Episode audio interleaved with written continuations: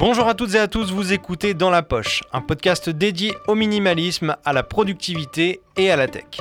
Je m'appelle Florian Beaufreton et je suis ravi de vous accueillir. Aujourd'hui, on va discuter avec Louis Fouché, vidéaste indépendant et minimaliste efficace. Il va nous donner ses astuces et techniques pour optimiser son temps, son travail et sa vie perso. Comme d'habitude, mettez-vous à l'aise, un casque sur les oreilles ou pas, votre smartphone dans votre poche et c'est parti. Salut Louis. Ça Salut va Florian, ça va et toi? Merci Ça- de m'inviter Bah, Écoute, euh, avec plaisir. chez Dans la Poche, ou à Dans la Poche, je sais pas comment on dit. Il n'y a pas vraiment de, de, de phrase euh, particulière. Euh, Louis, alors pour ceux qui ne connaissent pas Louis, euh, tu es vidéaste, youtubeur. Exactement. Ce qui est mieux, c'est que tu te présentes toi-même déjà. Ouais. Est-ce que tu peux me dire qui tu es exactement? Complètement, ouais, je, suis, je dirais que je suis plus, entrepreneur autour de la vidéo. En fait, moi aujourd'hui j'ai trois activités. D'un côté, j'ai la production, puisque j'ai une, une boîte de prod. Donc, je produis des vidéos pour des marques, pour des startups, pour des agences de création de contenu.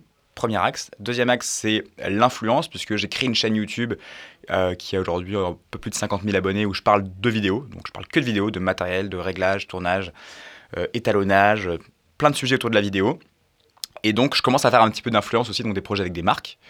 Et ensuite, j'ai un troisième pilier qui est la formation, puisque euh, je, je propose aussi à cette communauté des séries de vidéos payantes, en fait, sur des, des sujets profonds de la vidéo, comme par exemple le montage vidéo. J'ai sorti une formation sur le, le montage. Donc aujourd'hui, c'est ces trois piliers-là, production, influence et formation. Ok. Et on va rajouter la case minimaliste à la fin. Et j'aime Parce beaucoup... que tu, tu es vidéaste, mais aussi minimaliste. Euh, du coup, déjà, première question, comment tu définis, toi, le minimalisme?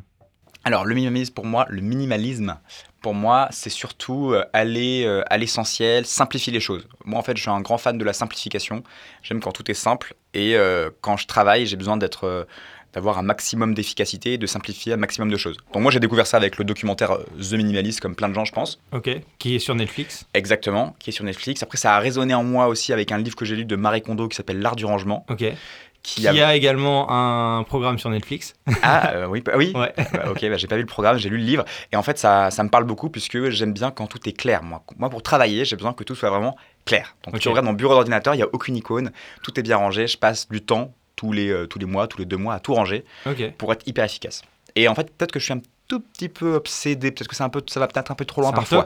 On va en parler, mais en tout cas, euh, pour être efficace, euh, j'ai besoin d'être, voilà, de simplifier les choses. Et depuis que je fais ça, je suis beaucoup plus efficace, donc ça marche bien. Ok. Et depuis combien de temps, du coup, tu t'intéresses au minimalisme finalement? Bah, je dirais depuis, euh, euh, depuis que euh, environ un an et demi.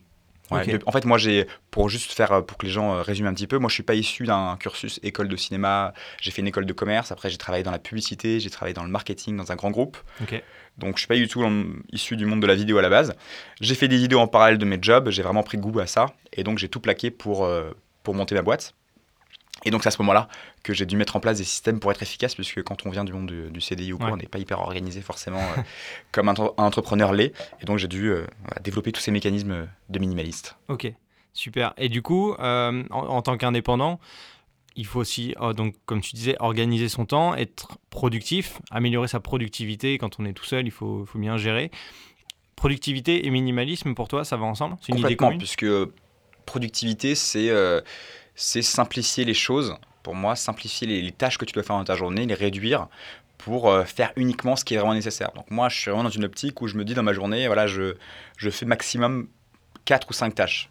Moi, j'utilise, euh, bon, on, peut, on peut déjà parler des, Ouais. des outils que j'utilise. J'utilise une application euh, qui s'appelle Things.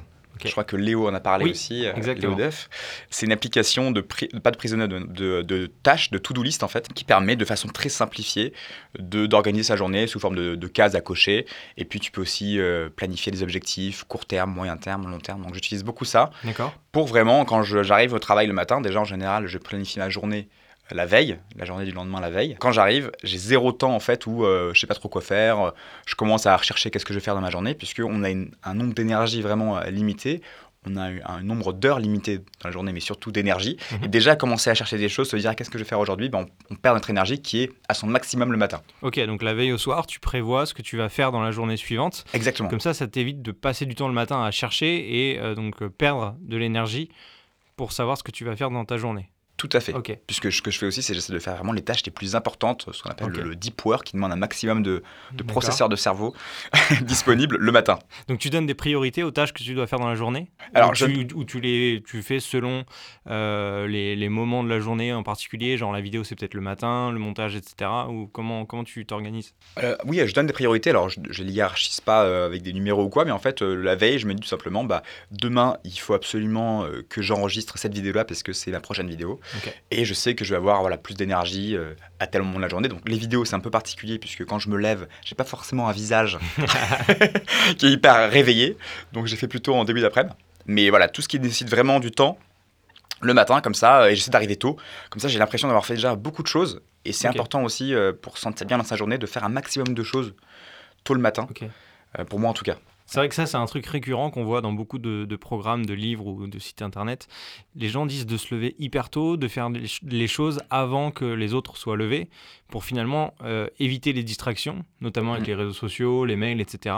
Et de pouvoir faire plein de choses. Tu es d'accord avec ce- cette idée-là? En fait, euh, il y, a, donc, il y a le livre notamment de Hal Elrod qui s'appelle Miracle Morning, qui parle beaucoup de ça, de la routine du matin. D'accord. Mais je trouve que c'est un petit peu. euh, ça peut être un petit peu exagéré, ou en tout cas, chacun doit se l'approprier. Moi, j'ai essayé euh, la, la routine de Miracle Morning, mais il me fait marrer. Le mec, il se lève à 5h du mat tous les matins. Ouais. Il, fait, il médite, il fait du sport, il lit un livre, il fait de la philosophie, il fait la cuisine. Il fait... Enfin, pour moi, c'est impossible. ouais. Donc, le truc, euh, t'as l'impression que c'est pour les gens euh, c'est pour les surhumains, quoi. Exactement. mais il faut prendre ça avec du recul. D'ailleurs, il le dit. Il dit voyez mon livre plutôt comme un, un guide. Plutôt que comme une vérité absolue. Et euh, moi, le matin, ben, je j'essaie de me lever assez tôt, mais tu vois, euh, je commence ma journée au plus tôt à 8h30. C'est rare que j'arrive avant. Euh, et puis, euh, j'arrive pas à enchaîner, par exemple, toute une journée à 8h30 tous les matins. C'est difficile. Donc, je me laisse un petit peu de temps en fonction des journées. Mais par contre, c'est vrai que quand j'arrive, j'aime bien enchaîner des tâches. Alors, il y a un truc qui est intéressant, c'est que je viens de dire qu'il faut garder de l'énergie, faire, faire les tâches qui demandent de l'énergie le matin. Mais il y a aussi une autre chose qui est vraie, c'est que si on commence par les petites tâches qui sont faciles à accomplir, par exemple, euh, qui prennent 10 minutes, euh, 5 minutes, et bien en fait, il y a une espèce de sensation de, de plénitude, puisqu'on enchaîne des tâches, on les valide, on coche, on coche, on coche, on coche. Donc, ce que j'essaie souvent de faire, aussi le matin parfois, c'est de mettre un petit peu des, des petites tâches faciles à faire. J'en fais 4-5 et après je suis en mode ok c'est bon j'ai validé, je suis une machine aujourd'hui. aujourd'hui c'est ma journée.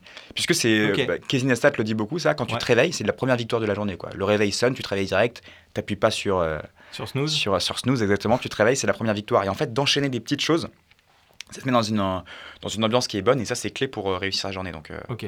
Je sais pas si on s'est éloigné du minimalisme ou pas, mais, mais en tout cas c'est... euh, Non, c'est des astuces pour, euh, pour améliorer sa productivité, justement, c'est cool. Et, euh, et est-ce que tu as des astuces pour être plus productif? Alors, tu parlais d'applications comme Things Ouais. pour lister. Est-ce que tu as d'autres d'autres astuces, d'autres techniques?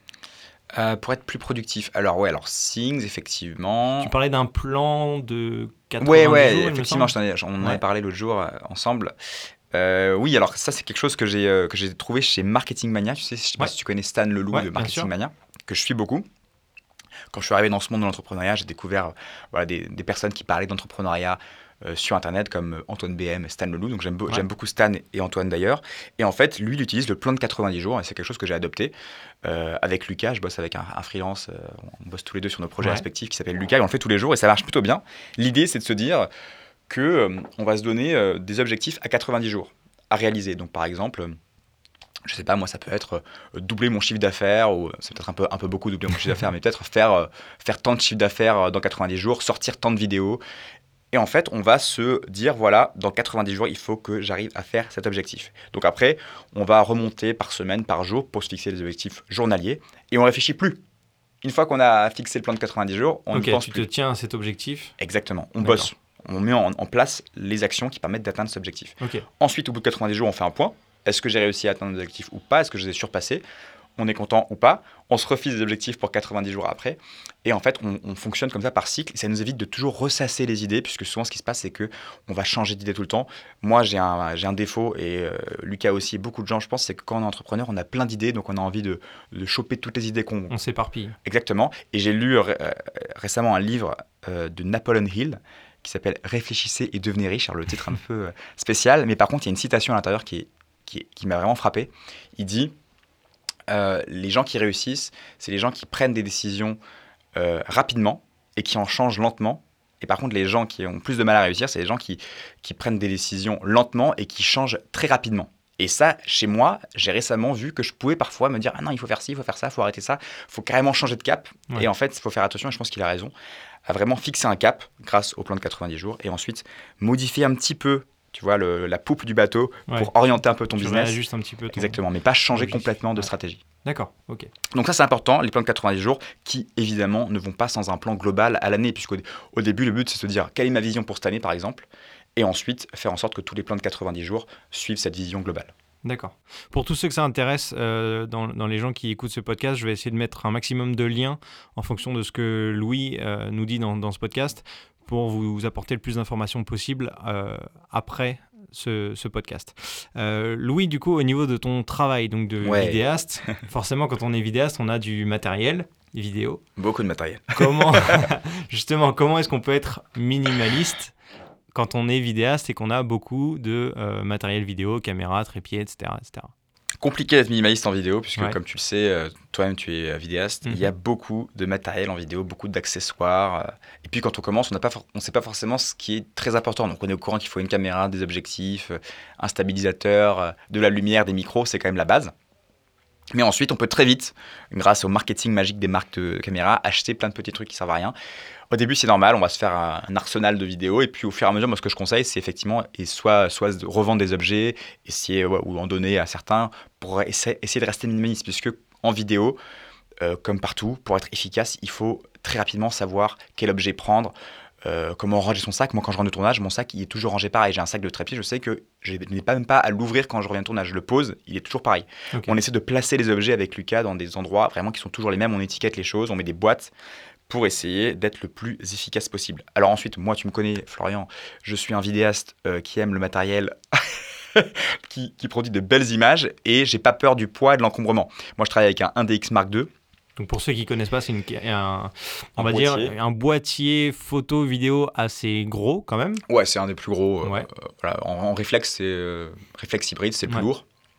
Et en fait, je travaille avec cet appareil-là puisque voilà, il a, il a une très bonne qualité, il a un rendu qui me plaît beaucoup, euh, que j'arrive pas à trouver euh, chez d'autres caméras actuellement. Alors peut-être que ça va arriver, ça va très vite arriver, je pense d'ailleurs, mais pour l'instant, c'est pas encore le cas par rapport à, à mes critères à moi. Du, coup, je, du coup, je travaille avec ça, c'est pas très minimaliste, c'est gros. Par contre, quand je pars en tournage, d'ailleurs, tu m'as vu, on est parti récemment en Suède ensemble. Ouais. Euh, J'avais un sac dans lequel j'arrivais à faire tenir mon DX Mark II, mes équipements, objectifs, mes vêtements, Son stabilisateur aussi. mon Et stabilisateur. ça, ça m'a vraiment impressionné. Le gars, on part trois jours à l'étranger, il amène un sac à dos avec tout son matos vidéo plus ses vêtements et on a l'impression qu'il est tout léger. Pour ceux que ça intéresse, c'est le sac Osprey 48 litres porteur. Ouais, j'essaierai de mettre le lien de ton sac dans, la- dans la Ouais, description. euh, c'est pas un sac spécialisé photo, c'est un sac de voyage classique. Mais je suis parti à Bali, dis-toi, pendant trois semaines avec ce sac. Sans valise. Et sans valise. Alors, il y a ma copine qui était à côté qui a dû prendre peut-être un ou deux trucs à moi, mais je pense que j'aurais pu le faire seul. Avec, pareil, un DX Mark II, deux optiques, euh, un stabilisateur et tous mes vêtements. Donc c'est possible, même quand on a une grosse caméra, euh, de prendre le strict minimum. Ok, mais donc comment tu réussis cette prouesse? Et Qu'est-ce que tu emmènes j'emmène peu de choses. Tu t'emmènes pas de vêtements, comment tu fais? La prouesse, c'est de faire, voilà, faire en sorte d'amener le minimum de choses. Euh, Moi, quand je pars en, en voyage, là, j'ai à Bali, j'ai pris un jean, un short et euh, quelques t-shirts. Oui, alors ça va parce que tu vas dans un pays où il fait assez chaud ou humide. Oui, et tu voilà. as besoin de beaucoup de couvrir. Je pense que si je pars dans un pays froid, ça peut être plus compliqué. Voilà. Mais effectivement, voilà. Donc c'est pour ça que je te dis que c'est un peu compliqué, puisque moi, j'aime quand même. Enfin, j'ai des équipements qui sont assez lourds, assez gros. Je suis pas le mec le plus minimaliste du monde en vidéo. Par contre, j'essaie de réduire un maximum le nombre de petits objets, de choses. Et comme je te dis, quand je suis euh, au studio, enfin, j'ai pas de studio, mais quand je travaille, parce que je travaille en coworking chez WeWork, on essaie de ranger tout pour que vraiment, quand on parte en tournage, quand on revient, tout soit super efficace. Ok. Super. Et est-ce que tu es, euh, tu es pareil pour tes données, par exemple? Est-ce que tu as beaucoup de disques durs? Comment, comment tu fais pour euh, Ouais, alors tout ça, ça, ça, c'est un gros sujet, les disques durs en vidéo. La majorité des vidéastes, euh, des vidéastes freelance euh, quand- qui, comment- qui, sont, qui, qui débutent ou qui sont confirmés, euh, ont plein de disques durs. Donc tu connais le, le tiroir, t'ouvres tu vois, tous les western digital ou tous les disques durs, les petits disques durs là, avec des câbles partout.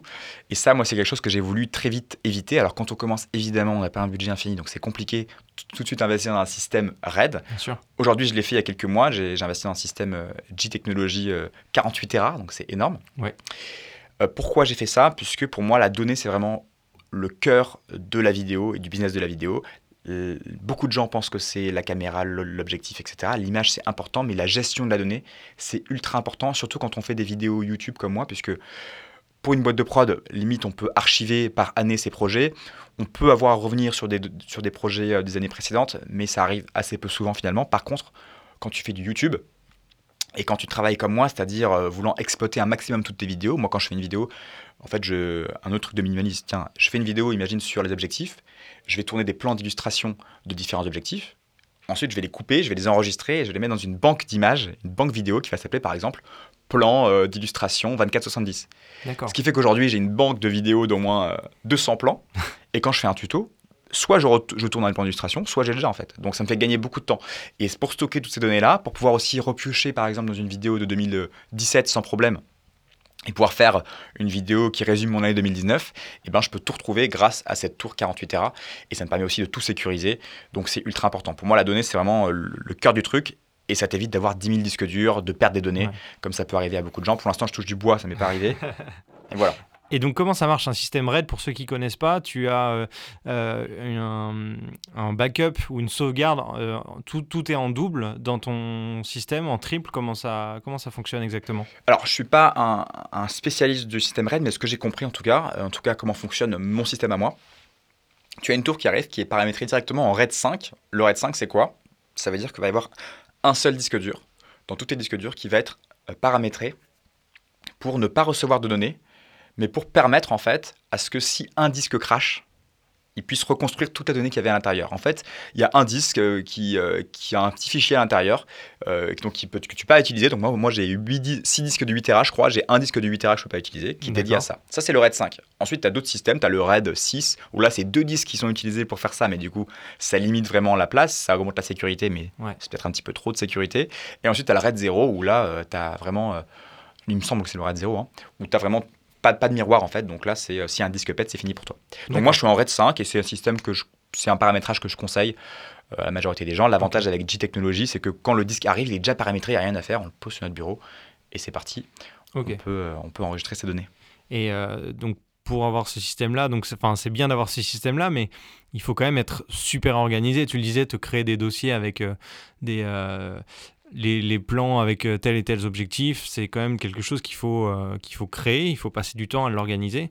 Ça, tu, tu, le fais systématiquement pour tous les, toutes les vidéos que tu fais, tous les plans, etc. Tu t'organises, tu, y passes du temps. Écoute, j'avais commencé à le faire. Je me suis dit, ça, c'est la clé. Louis, il faut absolument que tu fasses une banque de vidéos. Je l'ai fait. Il y a quelques mois, je me suis dit, bon, c'est quand même beaucoup de temps parce que, comme tu dis, quand on sort une vidéo, à chaque fois d'enregistrer séparément chaque petit clip d'illustration pour faire ça, c'est long. Donc j'ai arrêté de le faire pendant quelques mois. Et puis en fait, je me suis rendu compte très vite là que, puisque je fais aussi des formations à la vidéo, donc je dois réutiliser des plans que j'ai utilisés longtemps, j'ai repris. Et là, j'ai repris, je suis en train de reprendre mes vidéos une à une dans le temps pour finaliser ce truc-là. Il m'en reste plus quelques-unes, mais en fait, je, voilà, j'ai, tu vois, j'ai changé de cap. Là, j'aurais pas dû. j'ai changé d'avis. En fait, en fait, c'est vraiment très utile.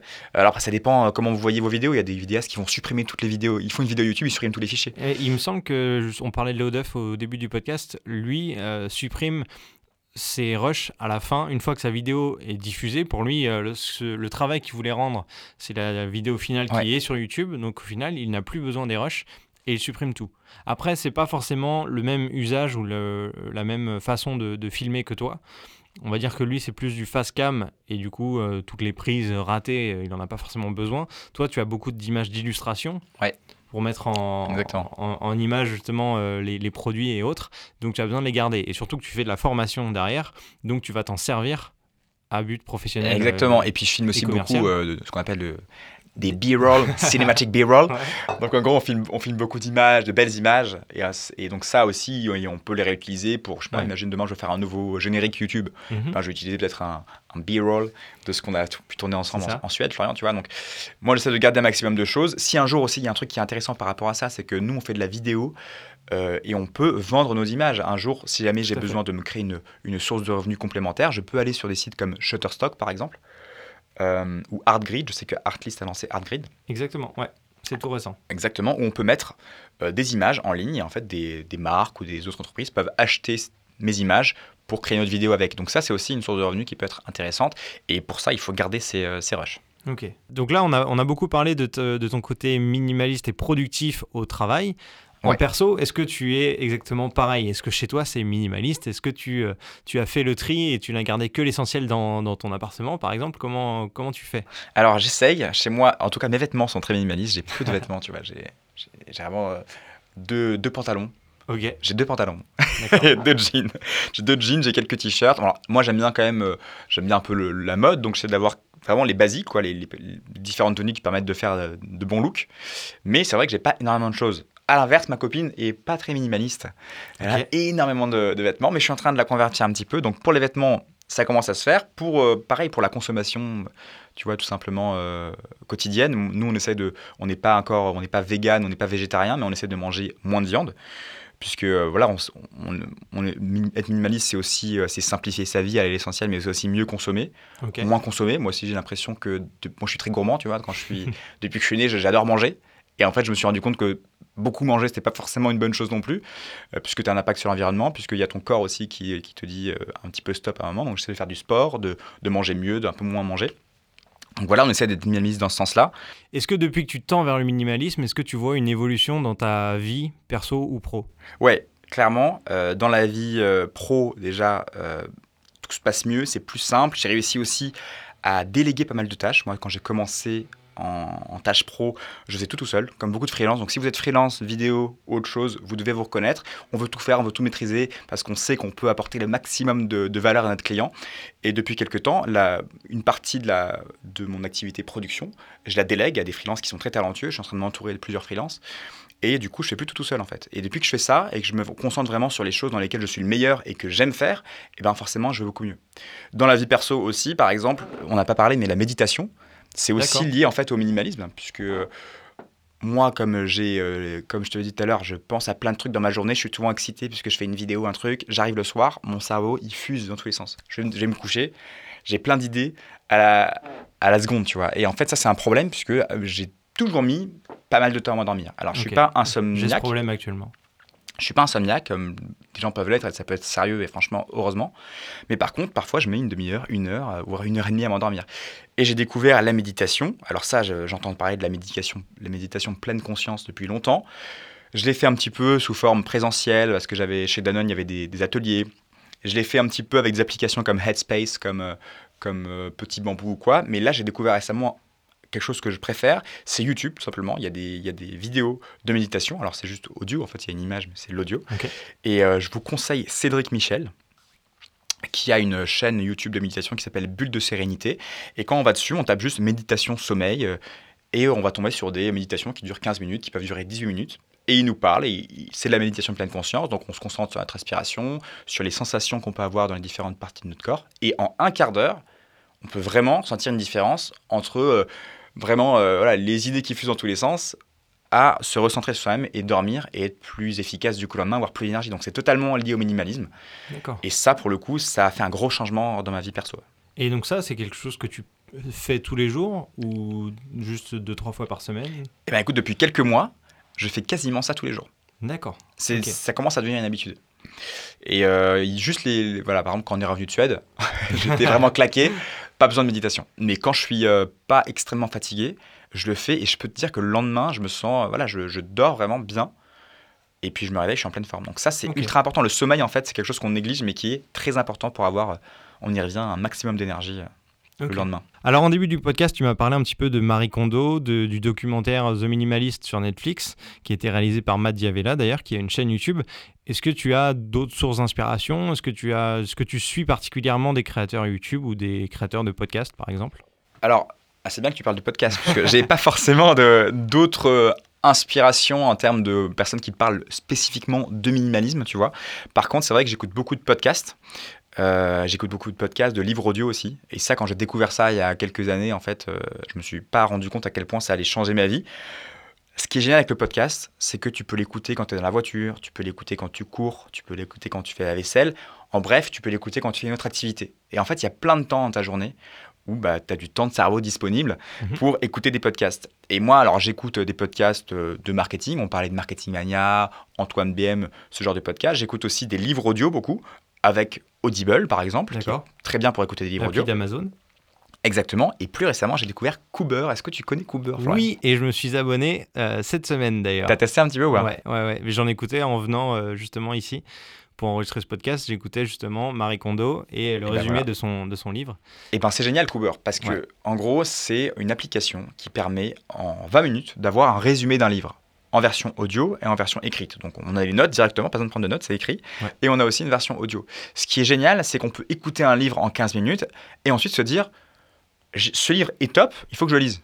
Ou alors, ce livre, ce livre et me dit pas trop, je vais pas le lire. Ouais. Ou le résumé peut me suffire et j'ai pas besoin de chercher plus loin. Éventuellement. Mais c'est vrai que c'est assez rare quand même que le résumé Ouais. suffise, puisque ça énonce Oui. juste de grandes idées. Vrai. Et c'est quand même bien d'aller plus en profondeur. Mais c'est génial, puisque au début, quand on commence en entrepreneuriat, il y a plein de livres à lire. Si on tape entrepreneuriat, productivité, mindset, on va avoir 10 millions de livres à lire et c'est très compliqué de faire le choix, tu vois. Ouais. Et donc, du coup, d'avoir Cooper, c'est génial, puisque en vraiment, euh, en un trajet de, de métro ou de, en 20 minutes, on peut écouter un livre, se dire Ah, là, ça fait résonner quelque chose en moi, ou pas. Et ensuite pouvoir euh, l'acheter ou quoi. Donc, bref, pour revenir à ça, podcast, livre audio, euh, Cooper, c'est vraiment super et ça vous permet aussi voilà, de euh, d'upgrader votre vie, de trouver des moments pour lire. Moi, par exemple, tu vois, je, je, lis, je lis jamais, j'ai du mal à lire. J'ai du mal à prendre un livre papier et à lire, Moi aussi. alors que euh, j'adore apprendre, tu vois. Par Mais- contre, ouais. écouter, j'adore, tu vois. Donc, Bah, euh, C'est-à-dire que le, le livre, alors euh, c'est peut-être une question de génération, on a perdu l'habitude, mais on est tellement omnibulé parfois par les écrans. Ouais. On regarde tellement les écrans dans la journée qu'on n'a pas envie de se plonger dans un livre et refixer les yeux sur quelque chose et, et passer du temps à lire. Euh, en revanche, comme tu disais, on a du temps à perdre, du temps à tuer dans les transports ou autres, ou quand on fait euh, des tâches ménagères, et au moins on met un casque sur les oreilles, on écoute un livre audio ou un podcast, ça fait passer le temps et on apprend quelque chose, donc c'est hyper utile. Ouais, et puis tu sais, on, dit souvent, c'est difficile de passer de, de 0 à 1. En fait, prendre un livre, c'est de passer de 0 à 1. Quoi. T'es dans, les transports, t'es, t'es éclaté, t'as fait ta journée, t'ouvres ton livre. C'est genre, il y a un effort déjà, tu te dis, ah putain, je vais ouvrir, je vais ouvrir un livre euh, d'un truc super euh, Ouais. compliqué à comprendre. Alors que juste de faire play, en fait, t'y penses même pas, ça part, le mec parle, et en fait, c'est bon, t'écoutes, euh, Ouais. t'écoutes un livre euh, hyper. il, peut, il peut- qui peut être complexe ou quoi, dans un moment où t'as pas forcément envie, mais comme c'est simple, tu le fais quoi. Sur YouTube, par exemple, je suis des vidéastes, puisque j'essaie toujours de, de progresser, d'apprendre de nouvelles choses en vidéo. Par exemple, je vais le citer, hein, je suis la, la- la chaîne de Mati Apoya, Oui. qui est un YouTuber, vidéaste canadien. Un pote de Peter McKinnon, qui est plus connu, beaucoup plus connu que lui. Ouais. Lui, il est très minimaliste, tu vois. Et en fait, dans, dès qu'il parle de filmmaking, dès qu'il parle de vidéo, toujours il y a, il y a un aspect simplification, minimalisme. Il est très organisé, très carré. Donc, en fait, je m'inspire plus dans la personnalité de certaines personnes qui vont porter des choses directement pour, euh, voilà, pour mon business, pour mon activité, que dans des personnes qui vraiment parlent de minimaliste au sens global. Euh, voilà. Mais oui, ça, c'est quelque chose qui me parle. Et euh, Casinestat, que je suis beaucoup via YouTube, lui parle de vidéo, parle de storytelling, plein d'autres choses. Mais euh, derrière tout ça, il y a une philosophie aussi de minimalisme qui, est- qui est fortement imprégnée. Donc. Et du coup, c'est vrai que par rapport à ces créateurs-là, euh, ce qui est intéressant, c'est pas seulement le côté minimaliste et productif, c'est le côté ce qu'ils peuvent t'apporter dans ton métier, Ouais. donc toi en l'occurrence vidéaste, et aussi leur, euh, leur façon d'être autour qui va t'inspirer. Et comme tu disais, Mathieu Poya, son côté minimaliste t'aide à, à progresser au final dans, dans- dans ta façon de, de travailler. Ouais, exactement. En fait, euh, le minimalisme, c'est vraiment un état d'esprit. quoi. C'est Ouais. quelque chose, je pense que tu t'entoures de, de personnes qui sont un peu comme toi, qui ont les mêmes euh, centres d'intérêt, les mêmes préoccupations. Euh, exemple aussi, un autre exemple, chez WeWork, moi je travaille, à côté de moi, il y a un entrepreneur euh, qui aide euh, des infopreneurs, donc des, des personnes un peu comme moi. Moi, je suis un infopreneur. Un infopreneur, c'est quelqu'un qui, qui vend du savoir sur Internet. Mhm. Avec ma partie formation, en fait, je suis en quelque sorte un infopreneur. Et en fait, on a commencé à se parler. Il m'a dit, mais attends, mais moi, je fais, j'aide les, les mecs comme toi depuis 15 ans. euh, donc, je lui dis, ah ouais, euh, comment ça? Il a commencé à me parler d'applications, de méditation. et on, on se rend compte qu'on a vraiment des centres d'intérêt communs. Alors, même si c'est pas un prof de minimalisme, tu vois, lui aussi, il a des notions de productivité, des notions de simplification de sa vie, de pouvoir. euh, voilà, il y, a- aussi beaucoup de notions qui sont autour, tu vois. C'est c'est pas que de la productivité, c'est aussi tout ça pour être plus libre, pour, euh, pour se sentir vraiment indépendant. Et c'est ça aussi que moi je recherche dans l'entrepreneuriat. Donc en fait, c'est un mode de vie, quoi. Tu vois, l'indépendance, la liberté, le minimalisme qui, qui va un petit peu ensemble, je pense. Ok, super. Écoute, as bien, euh, je pense tu as bien résumé euh, ce qu'est le, le minimalisme. En tout cas, ce que ça veut dire pour moi, je sais productif. pas euh, Non, mais s'il y a une je- définition Je suis euh, avec, ta- stricte. avec ta définition. Merci beaucoup, Louis, pour toutes ces infos. Et merci, Florian. J'espère que ça vous aura aidé, vous qui avez écouté ce podcast. Je laisse évidemment tous les liens de tes réseaux sociaux et de et ta chaîne YouTube Ouais. en description de ce podcast. Je suis présent sur YouTube et sur Instagram uniquement. Ok. Donc c'est On simple. va pas chercher sur Twitter, ça sert à rien. Exactement. Instagram, c'est grain, arrobase grain.vidéo. Et YouTube, grain, comme un petit grain de sable. Ou un grain de beauté. Super. Pourquoi grain d'ailleurs Pourquoi grain Bonne question. Pourquoi grain? Parce que grain, tu sais, le grain, c'est ce qu'on euh, c'est ce qu'on rajoute souvent à la fin d'un étalonnage pour euh, donner un petit look, euh, un petit look souvent un peu vintage ou pour sublimer un film. Ok. À la base, le grain, c'est le grain argentique, hein, c'est le grain qui vient des caméras. Ouais. Aujourd'hui, qu'on a perdu avec le numérique, mais qu'on rajoute. Et du coup, c'est la petite touche finale. Et je trouvais ça sympa de d'avoir une chaîne comme ça qui parle de la, la petite touche à mettre en plus pour euh, améliorer ses vidéos. Petit rappel sur la- le petit rappel sur la, la vidéo d'antan. Exactement. Merci beaucoup, euh, merci d'avoir écouté ce podcast. N'hésitez pas à laisser une euh, note et un avis sur l'application de podcast ou bien un commentaire, alors de préférence constructif sur YouTube. Et puis si vous voulez suivre les prochains podcasts, n'hésitez pas aussi à vous abonner. Et en attendant, je vous dis à très vite.